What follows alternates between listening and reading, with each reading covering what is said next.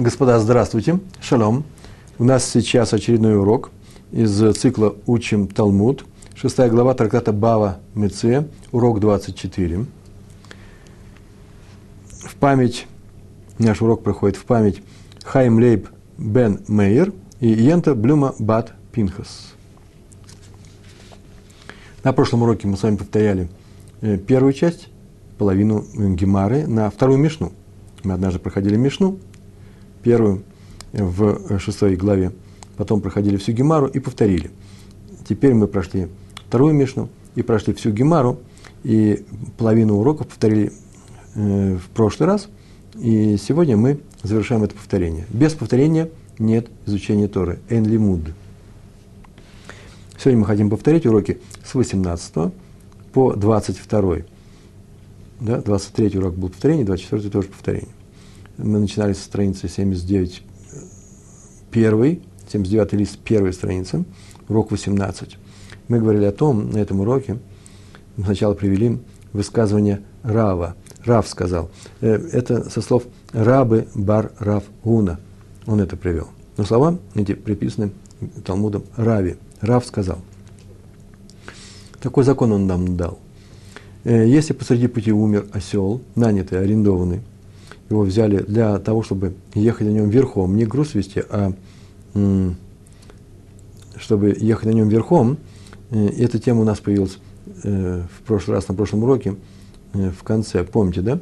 Было сказано, что один, один закон про ослепшего осла, если он везет груз, то его не, и он, э, ослеп он частично, то его не меняет.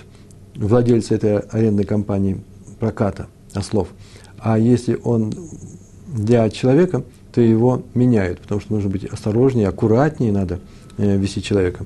И поэтому переходит теперь Гемар к рассмотрению такого рода вопросов, связанных с верховыми ослами, так можно сказать. Итак, посреди пути умер осел, которого был нанят для того, чтобы на нем ехал человек. И в этом случае арендатор платит арен... хозяину этого осла э, плату за половину пути – и ничего у него не остается у этого, э, к, у этого арендатора, который остался без осла, кроме досады. Досады за что? За то, что тот предоставил ему слабого осла, тот умер. Так вот, Гемара изучает этот закон. Она сделала попытку очень простую э, выяснить область приложения этого закона. Э, первая попытка такая. Если здесь в высказывании Рава, Рав, когда сказал этот закон, имеется в виду случай – что в том месте, где осел этот умер, верховой осел умер посреди пути, в этом месте э, можно нанять другого осла и продолжать свой путь, то причем из досада. Тут умер, нанимаешь нового осла и едешь, и в этом случае тебе полагается заплатить только за половину аренды. О чем так было сказано? Если в законе, если умер э, э, посреди пути, то арендатор платит за половину дороги. Понятно, как и у нас здесь, это очевидно. Но у него остается только досада. Какая досада, если никакой досады быть не может, если там можно нанять другого осла? Спокойно взял его, арендовал и поехал дальше. А если там нет такой возможности нанять другого осла, то разве обязан он заплатить ему за, даже за полпути? Он остался ни с чем, стоит э, в пустыне, и нет у него ничего. Ведь он не доехал до цель своей поездки. Пускай предоставляет нового осла. Пока не предоставил, ничего не получится. Вот такой анализ был. О каком случае говорится? Если так, то не получается, нет досады, а если по-другому, то получается. Э, э, но зачем платить? Гемара таким образом отвечает на это. Нет, нет, на самом деле, это называется леолам, так начинается предложение на самом деле. Не навечно, леолам, это называется на самом деле. Там никакой возможности нанять другого осла нет. Так говорит Гемара. Любопытно, что тот, кто изучает этот закон и смотрит в комментаторах, обнаружит тут же моментально, что имеется в виду, нельзя нанять э, осла за ту же цену, а за более высокую можно. Ну, Гемар подразумевает, наверное, так я полагаю, она живет в идеальном мире, что в любом месте можно снять любого осла. Другое дело, что не за любую цену, а за большую цену. Все зависит от денег. Так вот, нет там возможности нанять осла за ту же цену. Но, тем не менее, хозяин ему может сказать, да, там нет такой возможности. Но если бы тебе можно, ну, нужно было добраться до этого до этого полпути, до этого пункта, то разве мне не заплатил бы за поездку? Конечно, заплатил бы. Раз так, то вот ты и добрался. Тусафот объясняет, без Тусафот, Тусафот может быть, и э, можно было бы и не понять, в чем дело. Почему он говорит, ты бы заплатил мне. Не так отвечает. Здесь можно нанять осла за более высокую цену, поэтому нечего расстраиваться. Плати мне за полпути. Ну, потерял, потерял, это есть досада. Вот это есть досада. Или, второе, э, ты здесь тоже есть люди, ты здесь тоже можешь продать свой товар. Здесь все продают свой товар. Просто ты хотел уехать дальше, где такого товара нет, и получить дороже. Но здесь тоже есть некоторая возможность. Ты не выиграешь столько, сколько ты собирался. Вот на это досада. Видите, по Тософот сразу мы видим, что есть такая досада. Так или иначе, э, Гемара ответила, э, э, о чем нам здесь говорится. В законе, который привел Раф, говорится о том случае, когда здесь или можно стать за большую цену, заплатить за э, нового осла, нового арендатора, или что пойди и продай э, свои товары. Есть вторая попытка, то же самое выяснить и объяснить, что здесь происходит. Когда нанимали осла, как происходит этот, этот наем?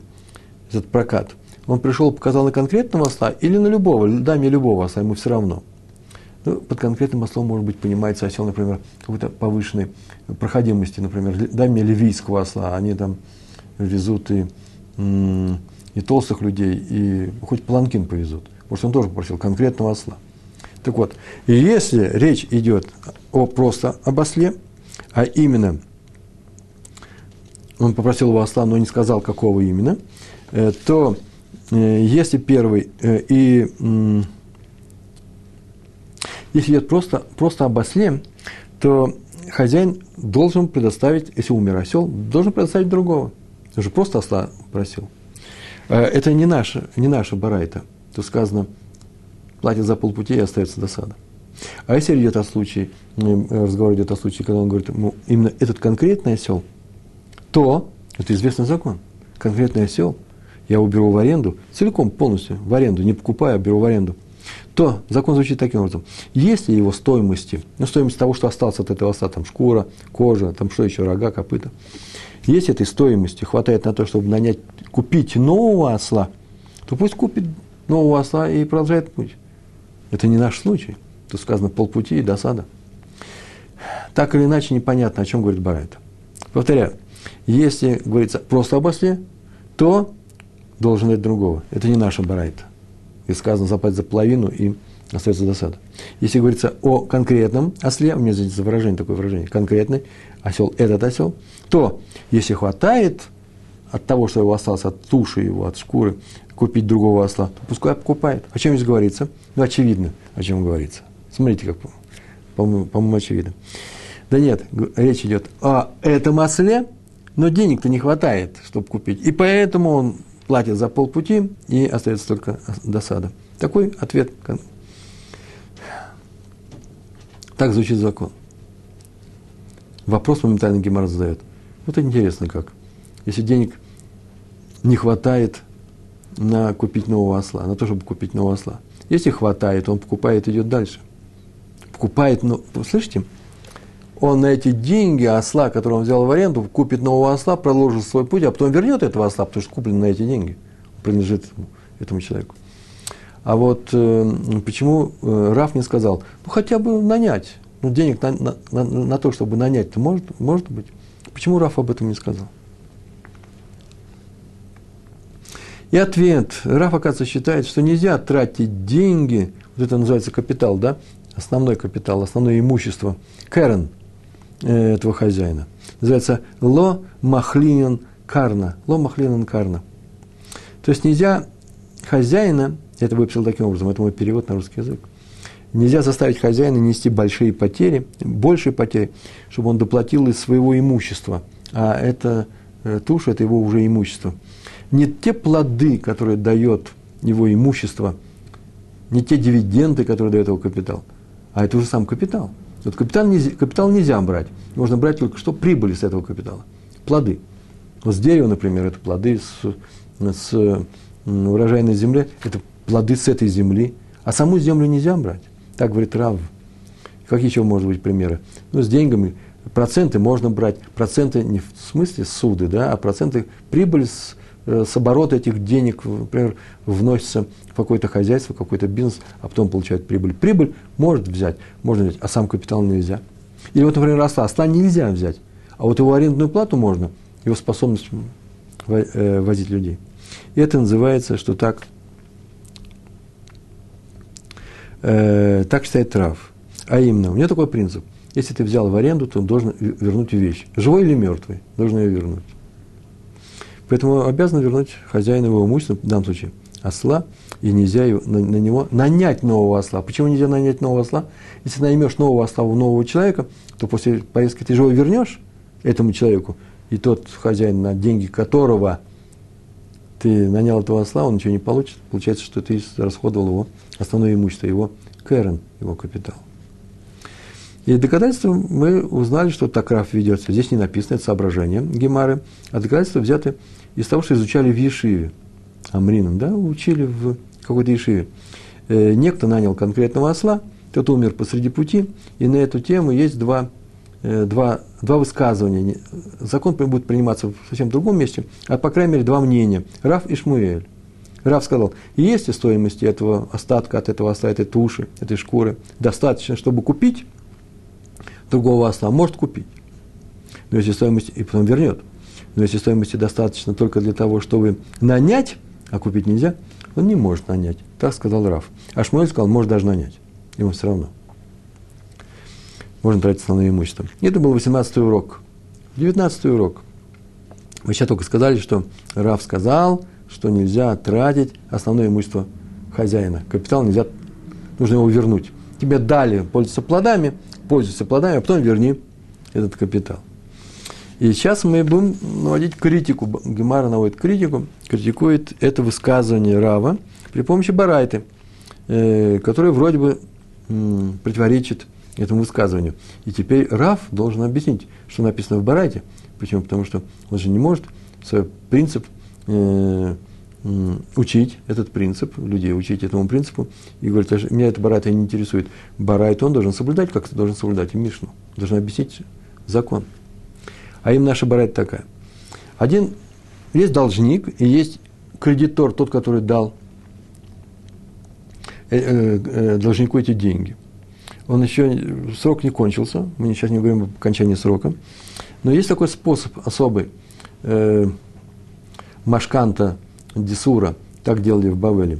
Должник отдает кредитору свое фруктовое дерево, хорошее, богатое фруктовое дерево, которое дает там много килограммов чего-то особенного, он его продает – и каждый, с каждого урожая он его продает, и с каждого урожая стоимость этого урожая, с каждым урожаем, он списывает с долга, до тех пор, пока долг не будет списан. Э, так он расплачивается, должник, а дерево его. Дерево – это кэрон, основной капитал, а плоды, пожалуйста, можешь пользоваться. Они установили, может, заодно напомнить нужно, чтобы по всем было правило, на определенное количество лет, знают, сколько стоит урожай – и даже если урожай будет стоить больше или меньше, все равно должен платить эти деньги. Да, чтобы не было там ребит, там много разных разговоров с, с процентами и так далее. Так разрешается. Тора сказал, что так разрешается. Талмуд так сказал. И вдруг это дерево засохло. Что теперь можно сделать? Засох основной капитал. Кэрен. Так вот, если оно засохло, или кто-то срубил, сам срубил, ничего, неважно, что теперь делать с этой древесиной? И все это до окончания установленного срока выплаты долга. Э, так вот, обоим им запрещено пользоваться, так говорит еврейский закон. Почему? Потому что хозяин этих денег, кредитор, он взял только на себя разрешение, имеет право пользоваться только плодами, но не самим деревом. А должник нет, он сказал, пока не выплатит это дерево, не его. То что можно теперь сделать? А именно, так в таком случае э, можно продать эту древесину, хозяин этих денег, у которого древесину, чтобы на эти деньги купить участок земли, который плодоносит, можно сеять там что-то, сажать урожай, неважно какой, и пользоваться этими плодами по установленной нами схеме до конца выплаты долга. И на самом деле, послушайте, кредитор может пользоваться только плодами дерева, само дерево продолжает оставаться принадлежащим э, владельцу, должнику. Но оно может засохнуть. Так вот, его меняют на землю, которая не может засохнуть. Просто продолжают весь этот процесс. И э, продолжают пользоваться ее плодами. Вот хорошая барайта. совершенно замечательный барайт, находит сложность для Рава. Какая сложность? Да очень простая. Вы что сделали? Вы взяли, продали эту древесину и купили участок земли. А знаете ли вы, что есть такая вещь, как Йовель? Раз в 50 лет, 50-й год приходит и отменяет э, все покупки земли, они возвращаются, выплатили, не выплатили э, деньги за эту землю, возвращаются к своим владельцам. Получается, что? Что у нас получается? Что тот, кто владел этим деревом, теряет и дерево, и теряет и э, эту землю, которую заменили это дерево. Получается, что на самом деле, может быть, и не соблюдается такой закон. Такого закона и нет, то, что Раф сказал. Ему нужно обосновать. Ему нужно как-то объяснить эту барайту. И сама Гемар рассказывает, ну, барайту можно объяснить очень просто. Дело в том, что рассматривается случай, когда дерево было куплено на определенный срок. Барайта говорит, а не просто сказал на определенный срок, а сказал на 60 лет. Это пример такой. Я, я не вижу разницы, можно 40, 50. 50 мне не нравится тоже, потому что 50 это есть ювель, 60 лет, на 60 лет. В таком случае нет Йовеля. Повторяю, закон тоже звучит таким образом. Сейчас в, в этом месте в, э, Гемара и приводит это, это доказательство. В, э, в Торе написано, в Ваикра, 25 главе, земля не будет продана навечно. Там написано, что в Ювель земля возвращается. В то же время написано, земля не, не будет продана навечно. Два раза одно и то же, в принципе. И поэтому, наверное, здесь что-то нужно учить. Навечно не будет продано. Так это означает следующее. Так вывели, Раф, Рафхизда так вывел, что владельцем возвращается в Ювель только та земля, которая была продана, которая была продана навечно, без указания срока. На все время я ее продал. Вот она возвращается. А если она была продана на какой-то срок – там вернется во время своего срока. Тора ведь хочет, чтобы земля не переходила навечно, так она и не перейдет. Она беспокоится только о том, чтобы было отдано навечно. Поэтому сказано, земля не будет продана навечно. И это означает, что если человек продает ее на определенный срок, то с этим сроком она и вернется. А все остальные продажи Йовель вернет. Поэтому в нашей барайте говорится о случае, когда что? Земля продана на 60 лет. Хороший ответ.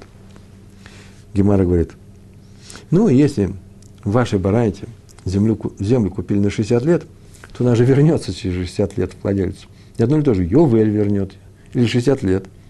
И владелец дерева снова теряет свой основной капитал. Опять у нас получается, что Рав, закон Рава очень странный.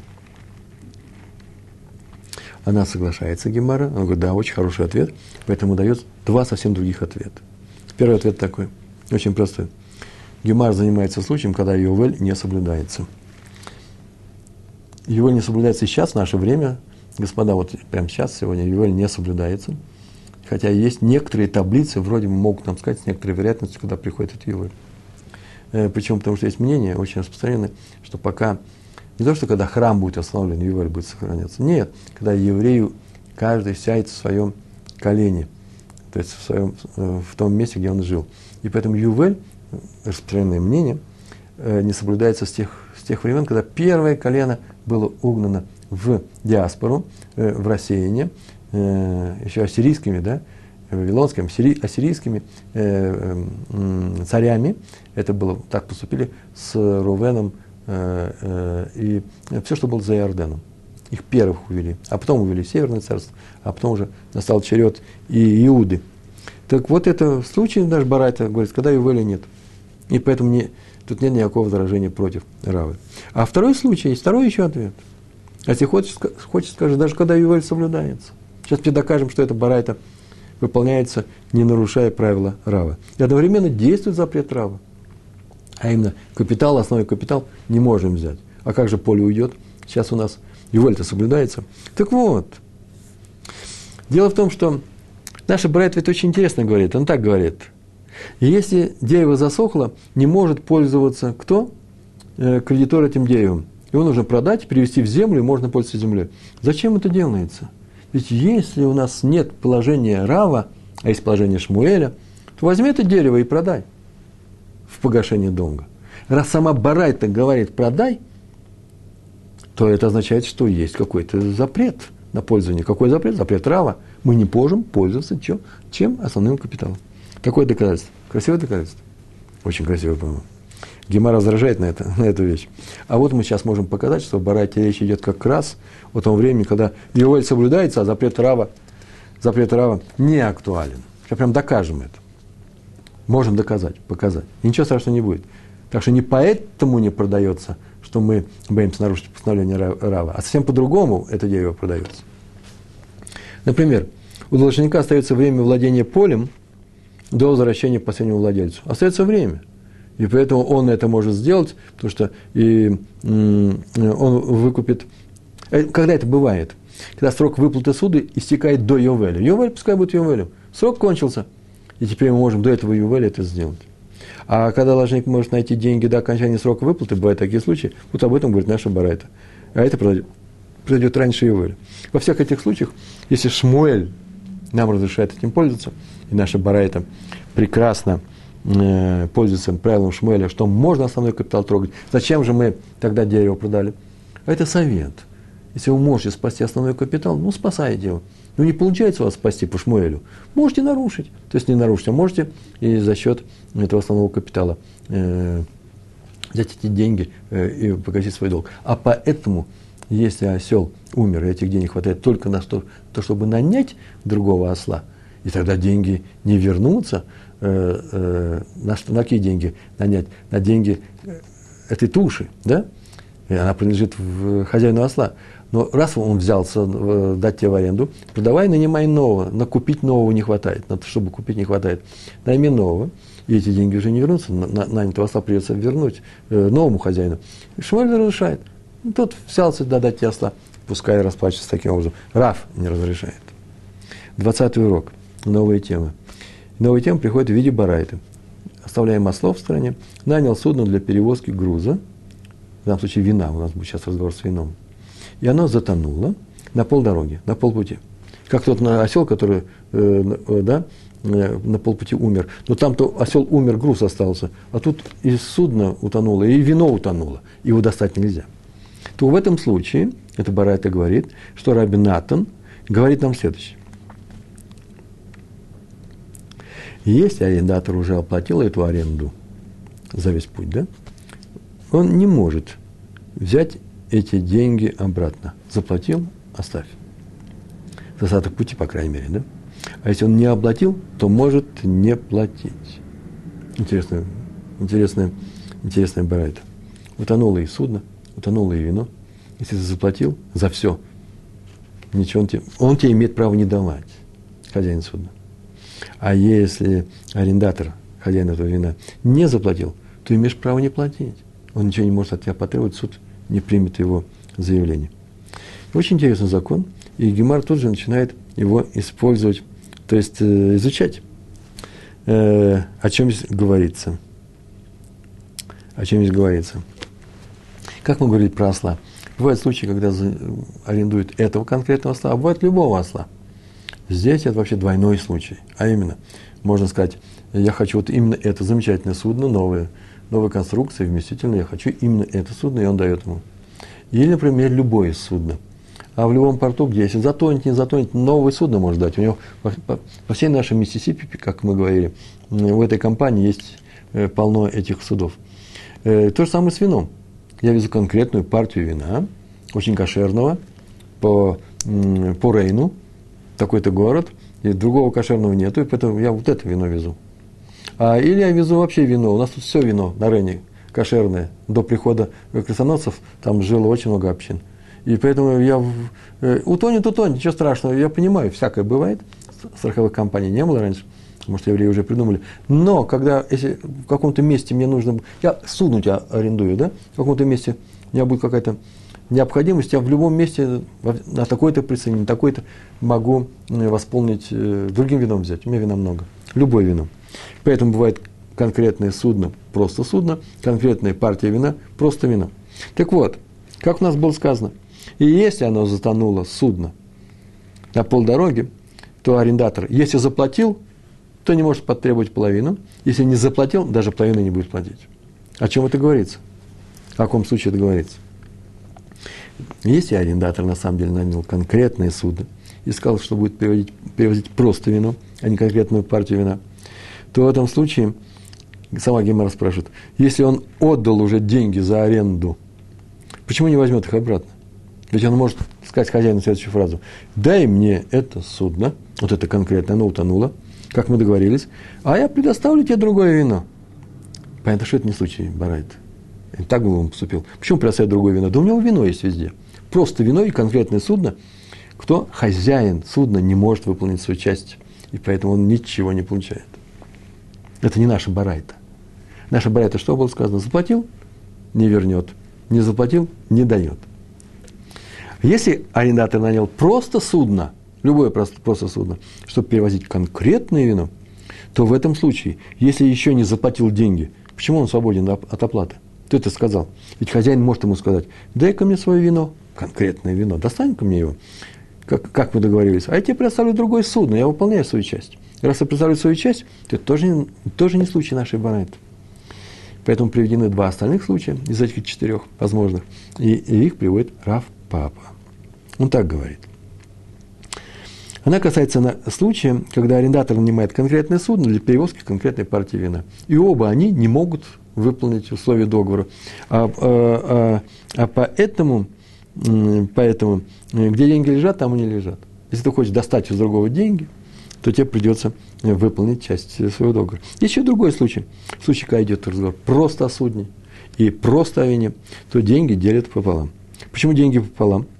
Потому что если это называется, что оба могут выполнить, раз оба могут выполнить, то если аренда уже вся оплачена, то владелец возвращает половину суммы. А если аренда вообще не оплачена, арендатор платит половину суммы. суммы. Они в одинаковой ситуации. В какой ситуации?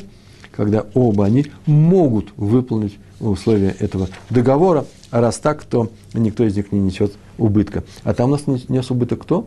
В нашем случае э, когда оба конкретные вещи везут, да, тот, у кого, у кого нет денег. Достать из другого деньги сложно. Мы говорили на эту тему несколько раз специально. Урок 21. Нанял судно, чтобы перевести им груз в конкретный пункт. Вот мой конкретный пункт. И сгрузил его посреди пути. Так было сказано. Гемара предлагает, комментаторы пишут, Раша пишет. В этом месте, когда было, идет это барайта, брать так, нанял, так звучит, нанял судно, чтобы перевести груз в конкретный пункт, ну, туда, куда он хочет, и сгрузил его посреди пути. Так вот, Гемара представляет таким образом себе эту картину. Посреди пути, на одной из э, пристаней, вдруг он передумал и собрался снять с судна весь свой груз, чтобы его тут же продать. Что-то хорошая продажа здесь идет, тут я его продам. Сейчас Гемара откажется от этой трактовки, почему, судя по тем вопросам, которые он задает, у него такое представление. Вот человек отказывается. Сгрузил его посреди пути. В этом случае платит владельцу платы за полпути. Может так сделать. И у того нет к никаких претензий к владельцу вина, э, кроме досады. Вино, что он там везет. Гемара предлагает, как всегда, два возможных варианта. И ни один из них вроде бы не проходит, поэтому придется отвечать, о чем говорит Барайта. А именно, если речь идет, картинка этой Барайты, когда груз был сгружен посреди пути – э, имеет в виду, что в том месте э, можно сдать судно другому арендатору, то э, возьмешь и сдашь. Э, тут э, нет места для досады. Тот ушел посреди пути, а там новые стоят на очереди, в очереди стоят на пристани, машут руками. Ты подъезжаешь, этот ушел, очень хорошо, жалко, что ушел. Тогда мы тебе э, возьмем себе нового. Это не наша барайта, тут нет места досады. А если там нет никаких арендаторов, никаких новых э, торговцев нет, и, и ты остался ни с чем, то вообще-то арендатору нужно заплатить полную, э, полную дорогу. Взялся выехать с этого города в этот город, ушел посередине, но я остался ни с чем, ты мог бы этого не делать, должен заплатить полную дорогу. Поэтому здесь никто не говорит, что платит полпути. Видите, в Барате сказано, платит за полпути, и остается досада у хозяина.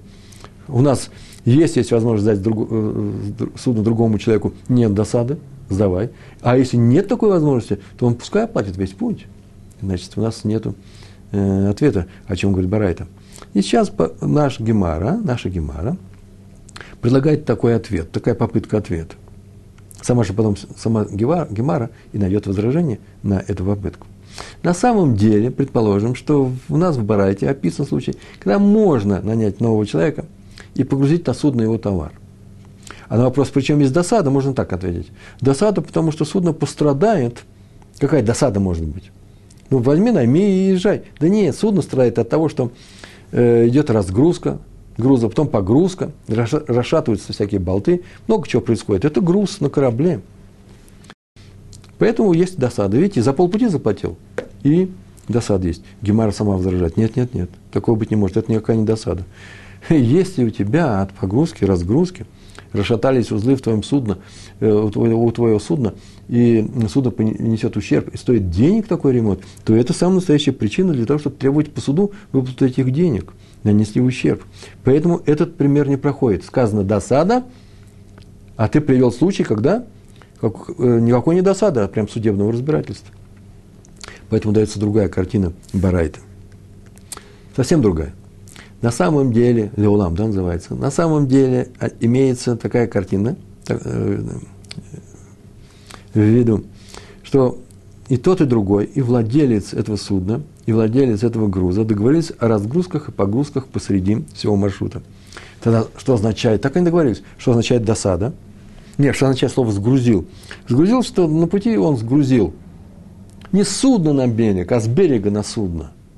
Вот что он сделал. Так у него по, по всем этим принципам есть какой-то товар. И он, об этом договорились, это можно сделать. И, э, и он, Раши, э, так объясняет, э, на это судно он сгрузил добавочный груз. Тософот говорит, что вообще-то на самом деле картина другая должна быть. Это Рашу сам, сам написал от себя. Не то, что он догрузил. Нет, он сгрузил таки. Но, так объясняет Тософот, но он как разгрузил? Он продал свой груз другому торговцу, и другой торговец хочет взять этот корабль и плыть дальше. Поэтому ничего особенного ты не теряешь. Тот платит за полпути, вот остается на него досада. И э, везет новый груз. А почему из досады тогда? Сама Гемара отвечает. Я не говорю о Раши Сафот. Сейчас мы увидим, как Сафот это объясняет. Сама Гемара говорит. Досада появляется из-за того, что владелец судна вообще-то не ожидал, что будет продолжительная погрузка, и которая приведет к задержке. Так Раш написал. Да, договорились, что ты будешь догружать, но ты задержал меня, а этого я не ожидал. Это досада называется. Тусофот, который предложили другую картину о том, что продан, весь груз продан, и не что иное, как э, сейчас здесь будет э, поездка с другим новым человеком, объясняет, что на самом деле заказчик боялся, и сейчас боится, боится, что будет трудный человек, ишкаше. Вот это называется досада. С тобой я имел дело, с этим я имел, а вот с другим нет. Еще вторая причина для досады – понадобятся добавочные веревки. А они здесь, в этом месте, стоят э, дороже, чем если бы мне сказали это э, в, в пункте отправления. И, вообще-то не входило в мои планы. Э, так скажет владелец этого судна. И так объясняет Раш. А дополнительные веревки. Что за дополнительные веревки? Он же погрузил сейчас сюда параши, да? Правильно ведь? Раз он, он погрузил, то судно стало тяжелее, оно входит в воду тяжелее, больше, и теперь нельзя вести рядом с берегом, оно отойдет в сторону. А что в сторону, это и называется дополнительные веревки. Написано в Гемаре дополнительные веревки, Раша объясняет, для того, чтобы тащить бурлаки будут тащить теперь его ну, таким образом, чтобы она отошла от берега. А Тосфот, э, который сказали, что он продал груз новому э, торговцу, и тот продолжает путь со своим грузом – арендует это здание, э, это, это судно, то он так, так сказали Тосфот. Новые, новые веревки нужны да просто для разгрузки и погрузки этого товара. Тут идут вообще-то разгруз, разгрузочно-погрузочные работы. Так объяснили э, все это по-новому, по новой картине мира. И Раша, и Тософот проходит все это, и на этом Гемар наша заканчивается. Начинается урок 22. Последний урок, который мы сегодня повторяем. И новая тема была в Барате. И это последний урок на вторую мишну. Кто, некто нанял осла. Но вместе с погонщиком мы говорим, что этот погонщик будет являться э, хозяином всего этого заведения ослиного. То есть он набирает много ослов, набирает очень много торговцев. Вот они караваном и идут. И некто нанял осла, например, в частности, для того, чтобы ехать верхом. Он может положить на нее свою одежду, свою флягу с водой, свою еду на всю дорогу. А э, больше он не может, сказать, больше, чем на эту дорогу. Ну, например, на то, чтобы вернуться обратно. Ничего не хочу там покупать, я поеду, свои дела сделаю и обратно поеду. То погонщик осла имеет право, или владелец, отказаться, мэкэф называется, э, задержать. Нет, не согласится. А сам погонщик может положить на это же осла, на нем уже едет человек, и ну, как таксист, у него в багажнике лежат свои вещи какие-то свои. Также здесь на осле он может положить еду для осла, и, и ячмень, и солому там, да, у нас было, э, а также свою еду только на один день. Но если больше, чем на один день, нанявший осла имеет право не согласиться. Он говорит, ну что ж, я тебе плачу, осел будет слабее, он идет, будет медленнее. Я вообще-то нанимаю осла ехать верхом, а не возить э, твою еду на два дня, на три. Купишь? Вот Гемара спрашивает, и о каком случае это говорится? Если говорится о случае, когда у нас этой еды полно можно купить по дороге, легко можно купить, то погонщик тоже может сказать, что это вдруг ты берешь на весь путь? Это не наша барайта. Это не об этом случае говорится. Вы сказали, что он, тот, кто едет, наездник, тот арендует, арендатор этой поездки, может купить, ввести еду на, на весь путь. Если ее везде полно, зачем же остаток утруждать? А если э, еды это нельзя купить, то почему это нужно отказать погонщику ввести еду свою и ослиную только на один день? Ее купить нельзя. Тоже согласится на это. И Раф Папа дает э, ответ. Речь в Барайте идет о случае, когда можно постараться достать еду от, одно, от, написано так, от одного ночлега до другого, на ночлеге. По дороге знать ничего не знаем, на ночлеге можно купить еду. Вот в таком случае человек простой, погонщик, он вообще-то ослами занимается, то он может э, купить еду для осла на, на том месте. Поэтому на один, больше, чем на один день ему брать еду не надо. Ни себе, ни ослу. Он купит. А человек, который едет на осле, это уважаемый человек, скорее всего. Если простой, как погонщик. Наши братья говорят об уважаемом человеке, который не будет бегать там ночью, покупать какую-то еду. И поэтому он берет еду на весь путь. Э, так э, решили, мы ответили на эту барайту. И последняя тема, очень простая, с мы, э, на ней мы заканчиваем. Если кто-то нанял осла для того, чтобы ехал на нем мужчина, то не может на нем ехать женщина. Ну, в силу некоторых причин, кто-то говорит, что потому что женщина толще, Э, смешной такой пример. Ну, так написано, а некоторые говорят, написано о том, что им нужно специальное сиденье, они сидят, э, свесив ноги в одну сторону, или просто даже без сидения, вообще осла утверждает. Поэтому мужчина да, а женщина нет. Но если нанял осла для того, чтобы на нем ехала э, женщина, то может на нем ехать мужчина. Уже если женщина, то и мужчина. Причем, если нанял, чтобы ехала женщина, предположим, да, если ехала женщина – то меня, знаете, и мужчина может, да, и женщина любая, а именно как большая женщина, взрослая, например, так и маленькая. Так говорит Барайта. И даже беременная, сказано, которая вообще тяжелее, чем просто большая. И даже кормящая с ребенком на руках. Ну, с ребенком на руках подразумевается. Кормящая, значит, она едет и кормит. Гемора очень удивлена. Ты так говоришь. И даже беременная, и даже кормящая. И если ты сказал про кормящую в конце, то зачем ты говорил про беременную? Ведь беременное – это одно тело, Раша объясняет. В то время как кормящее два тела, что неудобно. Дисбаланс, говоря тебе, а что тяжелее вести. И так объясняет Раша. Если ты сказал кормящее, то зачем упоминаешь беременную? И ответ, отвечает Раф Папа, да нет. Брат говорит, даже кормящая и даже беременную, которая одновременно и кормящая, еще все по увеличению. Вот о чем речь идет. Между прочим, Тусовод приводит мнение Рабейну Там и еще нескольких мудрецов, которые говорят, вообще-то это такое странное объяснение очень. Почему? Написано, если сказано про кормящую, то зачем ты упомянул беременную? Получается, что если ты сказал про кормящую,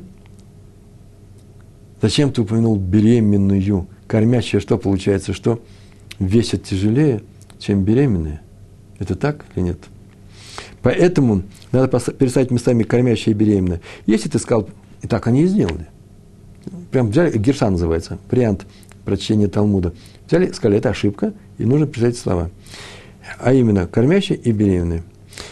И так будет понятно. Если сказано про беременную, зачем говоришь про кормящую?